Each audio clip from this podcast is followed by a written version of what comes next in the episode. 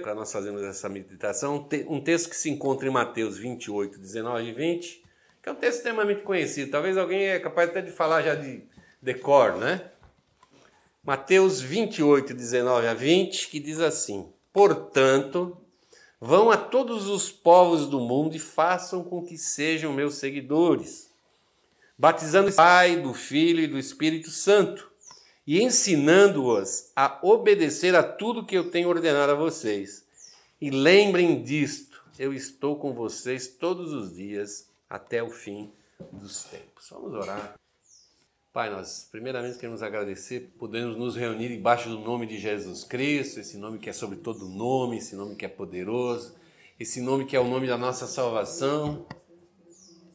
E que tu fales, Senhor, em nós, no nosso coração, na nossa alma, no mais profundo do nosso ser, através dessa palavra, e que ela produza, Senhor, essas mudanças necessárias, transformações, ó Pai, que nós precisamos, ó Deus, para sair da estagnação, crescermos, nos desenvolvermos, chegarmos à estatura perfeita de varão, como diz a palavra, a estatura do nosso Senhor Jesus Cristo, a estatura espiritual de Cristo. Que essa é a tua obra em nós, nos, Senhor, nos fazer crescer, amadurecer, ó Deus, para podermos prontos e preparados para fazermos a tua obra. Que tu realmente é, aqueça os nossos corações e fale conosco com profundidade, Senhor. E que a nossa resposta seja um amém bem grande, Senhor. Nós oramos em nome de Jesus. Amém. amém. Eu acho muito interessante esse texto, porque o que Jesus está pedindo para os seus discípulos é uma coisa surpreendente. Jesus não falou para eles assim: vem cá, vocês viram, eu morri na cruz, ressuscitei. Né?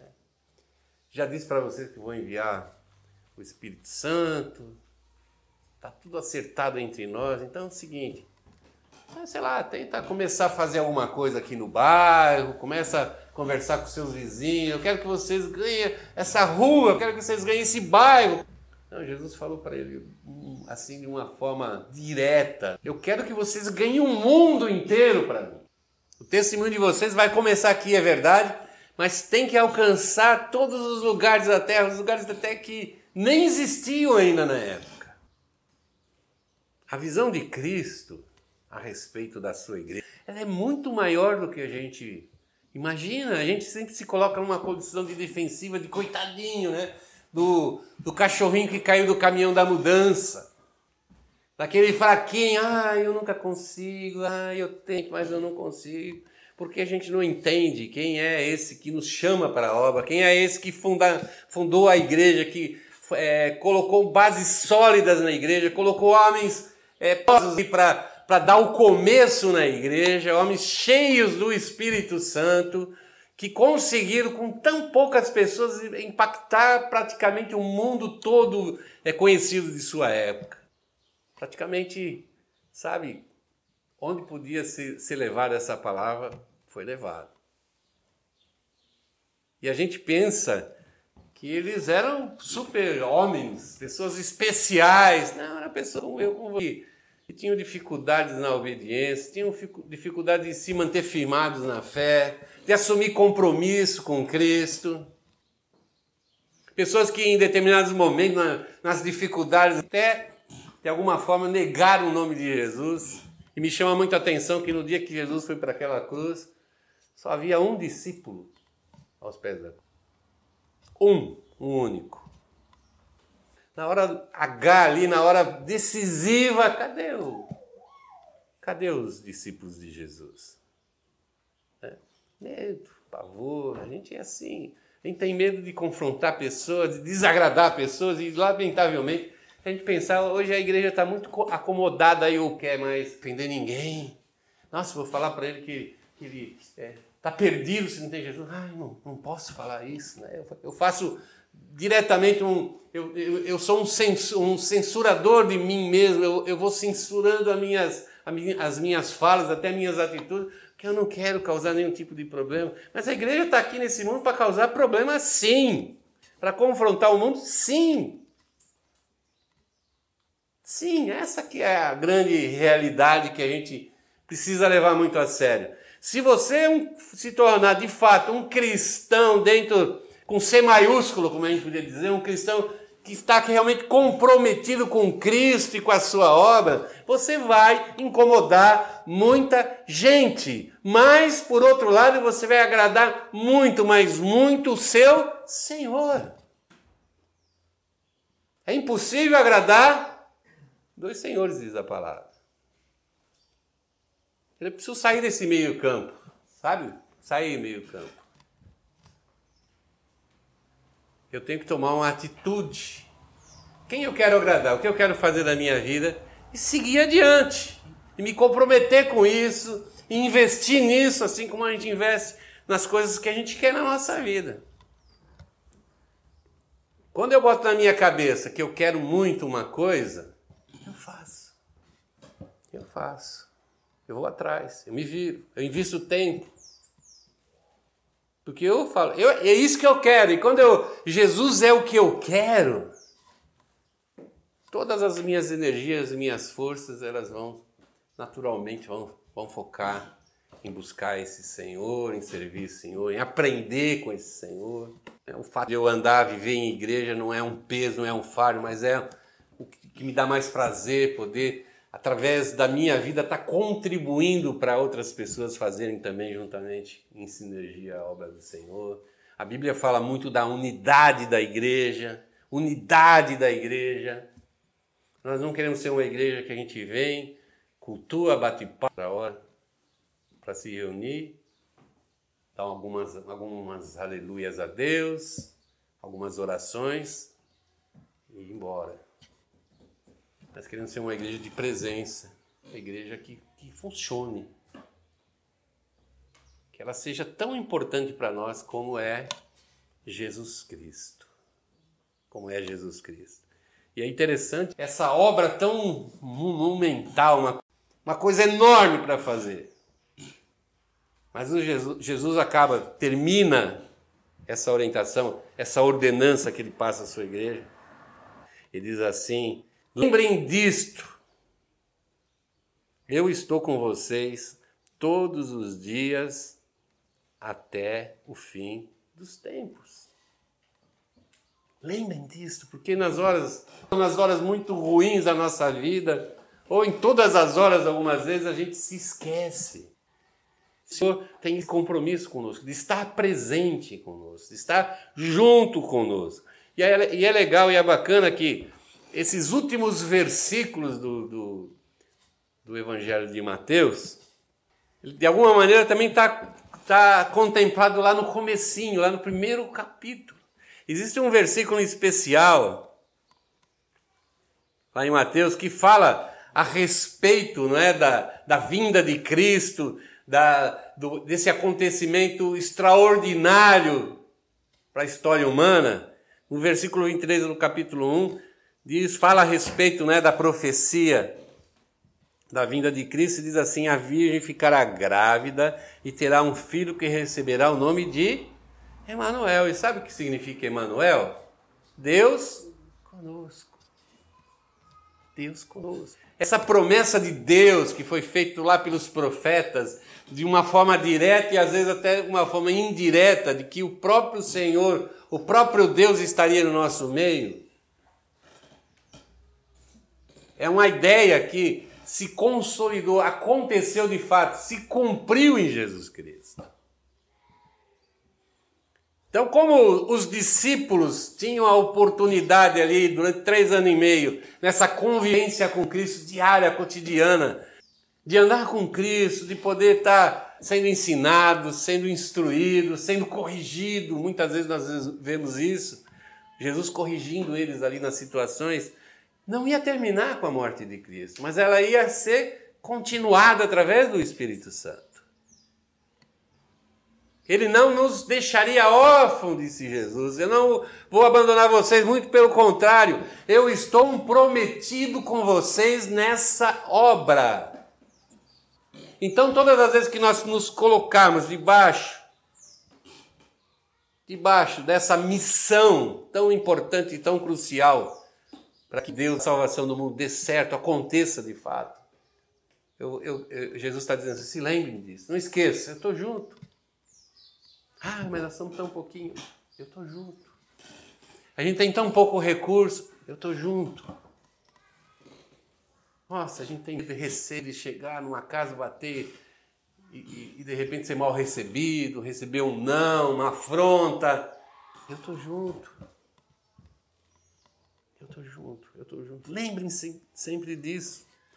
E é sobre isso que eu quero falar, sobre essa mensagem que a gente está recebendo do Evangelho aqui em Mateus.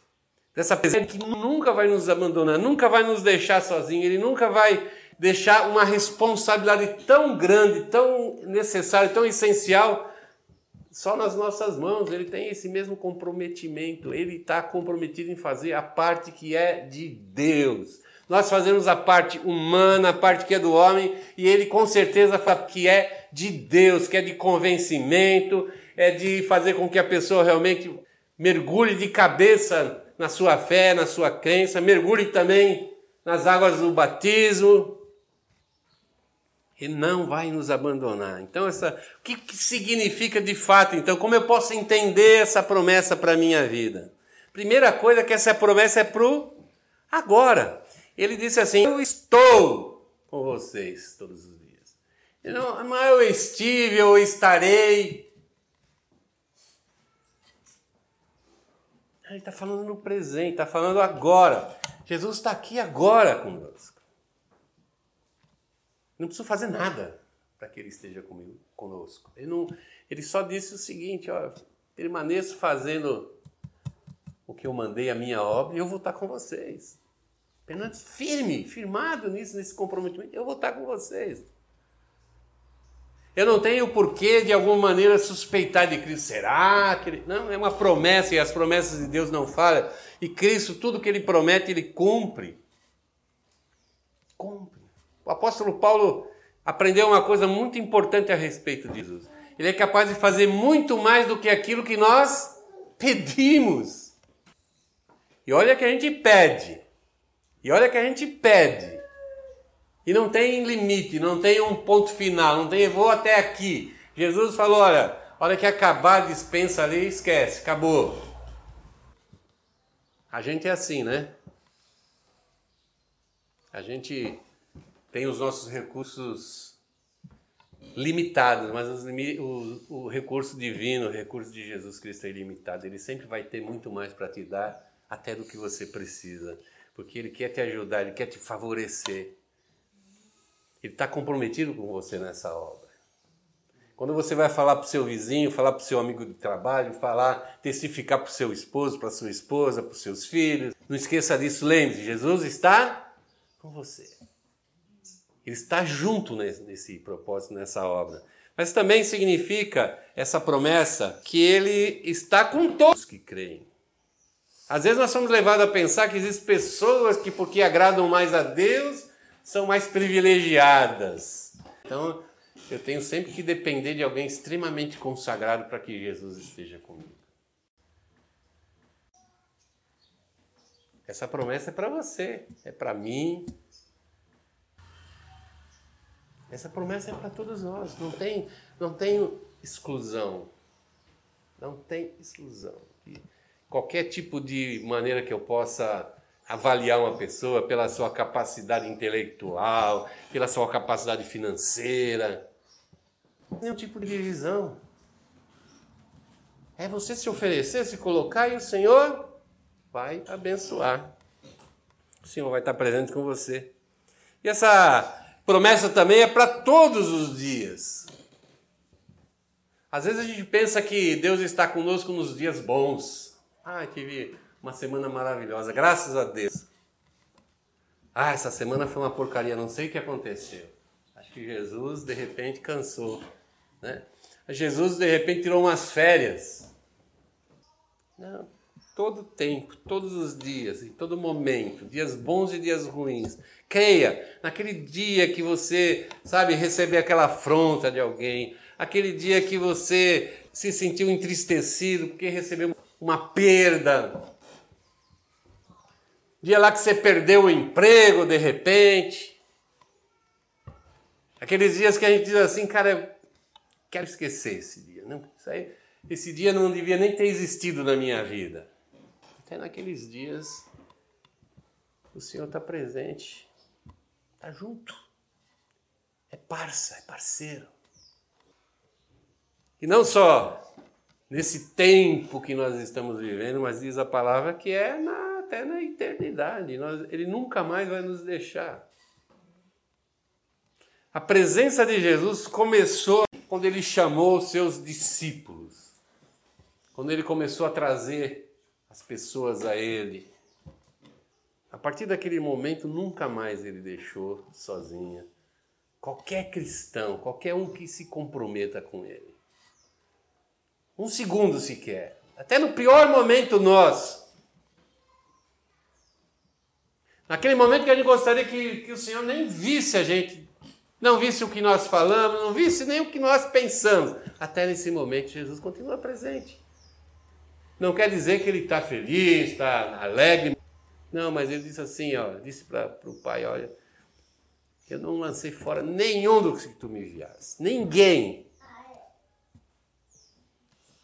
a não ser o filho da perdição, aquele que desejou sair da presença de Deus. Nunca ele já, nunca, absolutamente nunca. O apóstolo João, o evangelista João, ele tem três textos aqui que ele fala sobre isso. Em João, no capítulo 12, ele diz assim, ó: Se alguém me serve, siga-me. E onde eu estiver, ali estará também o meu servo. E esse texto é ambíguo, é muito interessante, né? Diz assim: se alguém serve, siga-me. Onde eu vou estar, ele vai estar junto. E hoje a gente pode dizer: onde está o servo, também está o seu Senhor. Onde está o servo, está o seu Senhor. Quando você está lá no supermercado, Jesus está lá através de você. Quando você está lá na, na casa do seu amigo, quando você está num, numa atividade social, quando você está em qualquer lugar, em qualquer momento da sua vida, no seu namoro, no seu casamento, Jesus está lá. Jesus está lá, ele quer estar lá. Em João 14, ele diz assim, ó. Eu vou preparar lugar e virei outra vez e vos levarei para mim mesmo, para que onde eu estiver, estejais vós também. Já está falando de eternidade, já estava dando ali a, a, letra do que aconteceria. É, eu vou morrer, vou ressuscitar, vou enviar meu espírito, mas eu estou preparando um lugar para que no momento certo, na hora certa, vocês estejam lá comigo.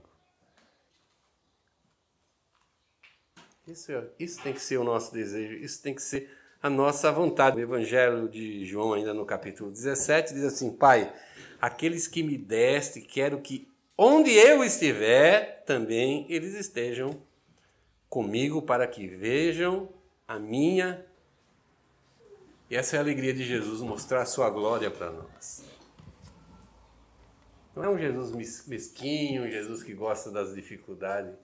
Jesus gosta das grandes manifestações da sua glória. Quanto maior for a nossa fé, quanto maior for o nosso comprometimento, mais a gente vai manifestar a glória de Deus. Nós estamos num processo de buscar a presença do Senhor, buscar o Espírito Santo, renovar isso em nós. E creia, você que está desejando isso no seu coração, quanto mais próximo, mais comprometido mais o Senhor vai te usar para mostrar a sua glória. Porque isso é uma promessa, isso fez parte de uma oração de Jesus ao Pai. Ao Pai. E pensa comigo, que Jesus um dia orou para o Pai que ele não foi atendido? Não é verdade? O que, que ele pode ter orado para o Pai que ele não foi atendido. Ele foi atendido em tudo. Porque se tinha alguém comprometido com Deus aqui nessa terra, é o seu Filho Jesus Cristo, nosso Senhor e Salvador. Eu quero finalizar. Infelizmente, muitas vezes o cristão ele tem uma vida distante, uma vida cristã distante de Jesus. sabe? Sigo Jesus de longe. Tinha muita gente na multidão, inclusive alguns judeus que não queriam comprometimento. Nós vemos várias histórias. Vemos a história de Nicodemos. Nicodemos foi procurar Jesus à noite escondidinho lá. De certo olhou para os dois lados na rua ver se não vinha ninguém. Ele era um líder. Ele foi escondidinho procurar Jesus Cristo. E Jesus falou o que para ele? Você tem que se comprometer, você tem que nascer de novo. Não dá para seguir Jesus de longe, distante. E achar que eu posso fazer qualquer coisinha que Deus se agrada. Eu posso dar uma cesta básica para alguém e Deus está muito feliz comigo. Fazer a minha boa ação. Ah, fiz uma boa ação, então Deus está muito feliz. Não. Deus fica muito, muito feliz conosco quando Jesus está intimamente ligado à nossa vida. Quando as pessoas olharem para nós e distinguir quem é você, quem é Jesus, você vai estar perfeito. Porque esse é o modelo. É assim que nós temos que viver. Somos, afinal de tudo, imitadores de Jesus Cristo. Vamos ficar de pé, nós vamos orar.